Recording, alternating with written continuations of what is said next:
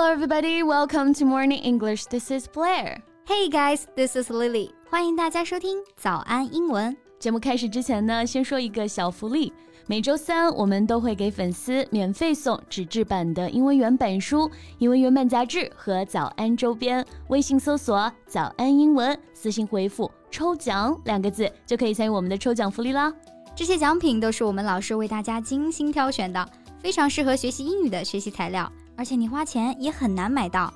坚持读完一本原版书、杂志，或用好我们的周边，你的英语水平一定会再上一个台阶的。快去公众号抽奖吧，祝大家好运！天呐，Summer is coming，真的要开始减肥了。确实啊，四月不减肥，夏季徒伤悲。But don't go on a diet. I agree. We should use scientific ways.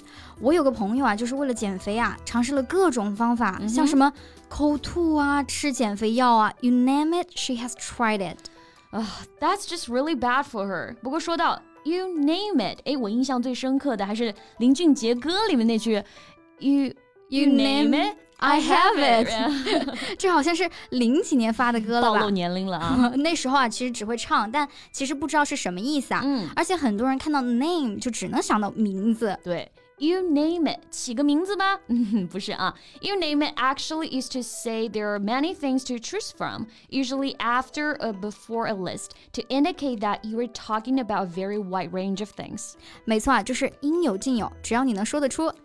哎，那和 name 相关的俚语啊，其实还有挺多的吧？Yeah, and we can talk about that in today's podcast. Good idea. 今天的内容都为大家整理好了文字版笔记，欢迎大家到微信 搜索“早安英文”，私信回复“加油”两个字来领取我们的文字版笔记。Talking about name idioms, a funny thing just ran to my mind. You know, I don't have a pet. okay, so the first you want to share is pet name, right? 对啊，就是 pet name。之前上大学的时候啊，我们有外教课嘛、mm and our foreign teacher asked me, "What's your pet name?" I was like, "Pet name? I don't even have a pet." 然后我同桌还以为我发呆去了，就小声跟我说：“他说你的小名，老师在问你小名叫什么。”然后我就回答 Lily, which is my English name, Lily. 还得谢谢你同桌啊。So here. Pet name 其实就是我们说的小名或者是昵称。It's a special name that we use for a close friend or a member of our family instead of using the real name. 对啊，就是关系很亲密的人之间用的称呼。 I remember the first day I came here. Everyone has an interesting pet name. 像咖喱啊、橙子啊、鱼头啊，我都觉得好可爱啊。And I thought morning English is so special that I can feel free here. Well, you can say that again. 那除了朋友和家人之间的亲密昵称呢，pet name 还可以指情侣之间用的爱称，like honey, sweetie. Exactly. 哎，那小名啊是 pet name，嗯，大名肯定不会是 big name 吧？啊，当然啊，问别人大名，我们其实直接就会说 What's your name 就可以了啊，or we can simply just say full name，哎，就表示全名这个意思。没错，and big name 我们刚刚提到了，big name actually refers to a famous or important person，就是很有名的人。 For example, Michael Jackson is a big name in the music business. Yeah, that's true. 提到音乐，谁会不想到 Michael Jackson 啊？哎，那你看过那部剧吗？The Fast and Furious，速度与激情啊。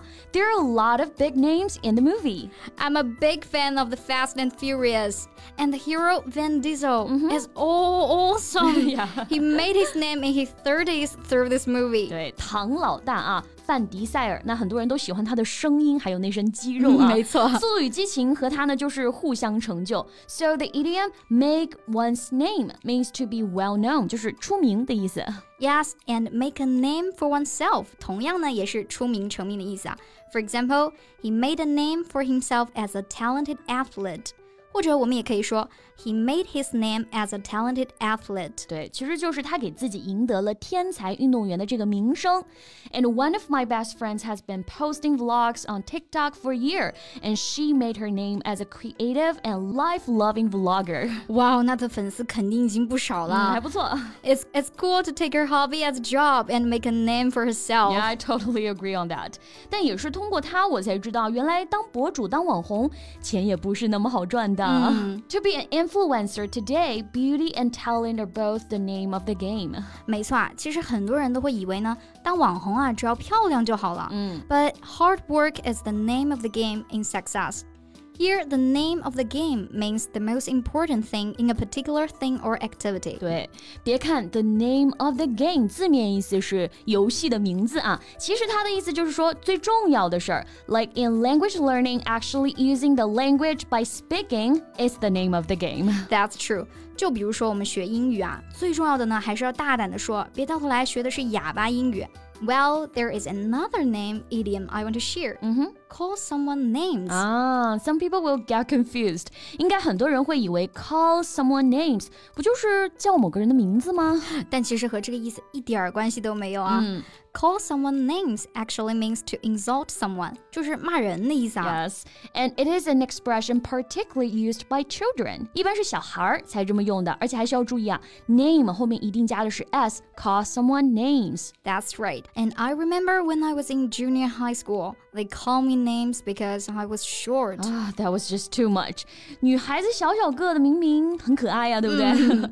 那我也还记得啊，My little nephew worried if he wears a pink T-shirt at school, the other children will call him names. 小朋友嘛，他们会觉得粉色应该是专属于女孩子的颜色。嗯，But it isn't shameful that a boy wears pink. Yes, and you just mentioned this word, shameful, mm -hmm. which reminds me of the idiom name and shame. Ah, name and shame. It means to publicly say that a person, group, or business has done something wrong. 就是公开批评啊，公开指责的意思。没错，比如很多公司老板会每个月公开批评这个迟到最多啊，工作最懒的人。The boss will name and shame the tardiest members. They deserve it. 不过这个词组啊，还有一点需要注意的。 Name 和 shame both are verbs，所以啊，在遇到变形的时候啊，两个词是需要一起变化的。嗯、For example, the newspaper article named and shamed celebrities who are not paying their taxes。对，就比如说之前非常火的那个卖货女主播啊，就因为偷税漏税被封禁了，and her name is Mud。确实啊，因为这个事儿啊，她的名声就很差了。So the idiom one's name is mud. Mud M U D 就是泥巴的意思啊，形容人的名字名声像泥巴一样，意思就是名声很差，臭名昭着了。对，或者也可以表示这个人已经不值得信任了。He promised he would come back before eleven, but he was late again. His name is Mud. 呃，这这话怎么像是以前我妈经常跟我说的？说我每次保证十一点前回家，但是又做不到啊，就再也不信我了。Your name is Mud. okay, so today we talk about a phrases relate to name. You name it, I have it，就是你说的我都有。And pet name 就是小名、昵称这个意思。And big name 名人，like Michael Jackson。没错，还有成名，我们可以用 make a name for oneself or make one's name. Yes, and the next one, the name of the game 最重要的事儿。Hard work is the name of the game in success. Right. 还有 call someone names 就是骂人的意思啊，通常是小孩会这么用。 Name and shame 就是公开批评的意思。Yeah, and the last one, someone's name is mud，用来表示一个人名声很差或者不值得信任。